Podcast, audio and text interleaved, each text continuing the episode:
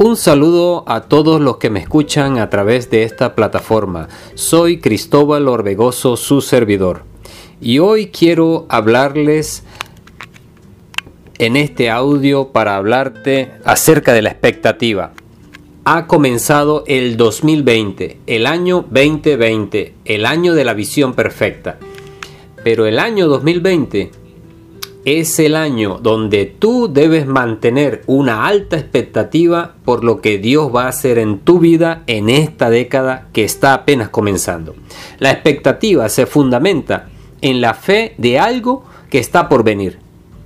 No te estoy hablando de optimismo, hay mucha gente optimista, pero la persona optimista o el optimismo está basado en algo lógico, en lo que tú ves, pero la expectativa es algo que tú estás seguro que te va a llegar aunque tú no lo veas. Esa es la convicción de la fe, lo que es expectativa. Por eso te aconsejo que a partir de este año aprendas a vivir en base a lo expectante de lo que te va a venir.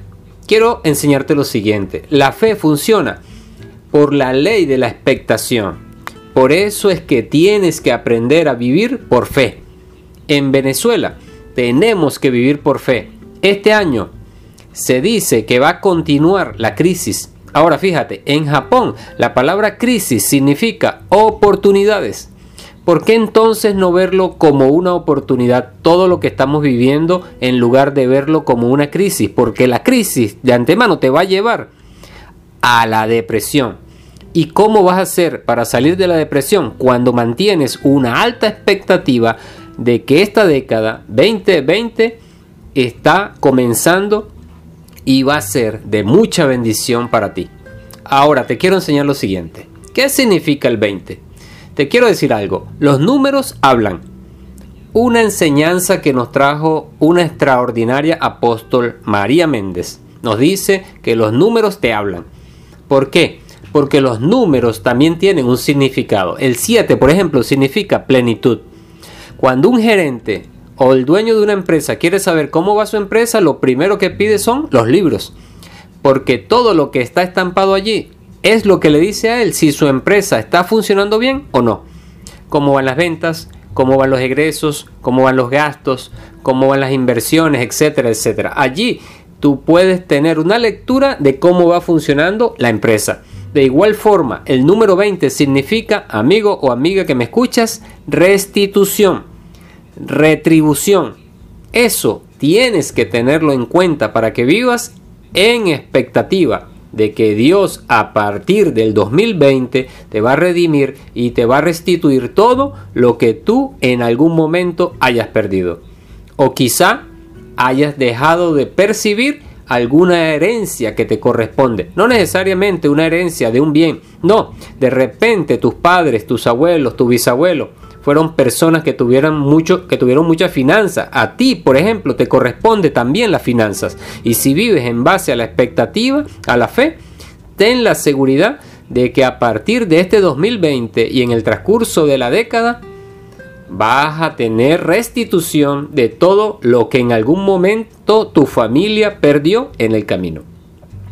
Lo otro que quiero enseñarte es, ya esta nueva década comenzó. Si has perdido, por ejemplo, salud, este es el año donde debes mantener una alta expectativa de que vas a recuperar tu salud.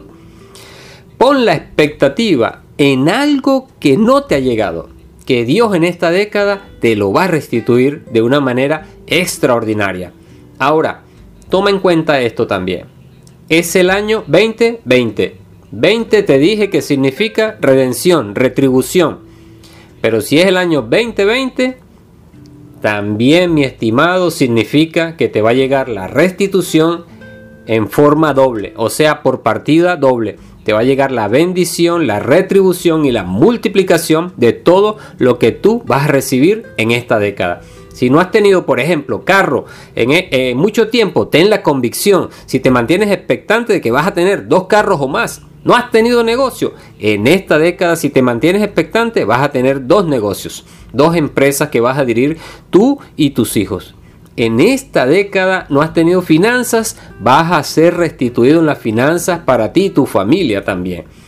Te bendigo, Declaro una década de bendición para ti, de multiplicación y de bendición por partida doble. Mantente expectante. Así le pidió Eliseo a Elías, quiero una doble porción de tu espíritu, y Elías se lo concedió. Eliseo se mantuvo expectante y recibió la unción por partida doble. Y ten la convicción que si te mantienes en la expectativa de la fe, te va a llegar todo por partida doble. Elías le dijo a Eliseo, si me vieres cuando yo sea tomado del cielo, te va a ser concedido lo que me has pedido. ¿Qué pidió Eliseo?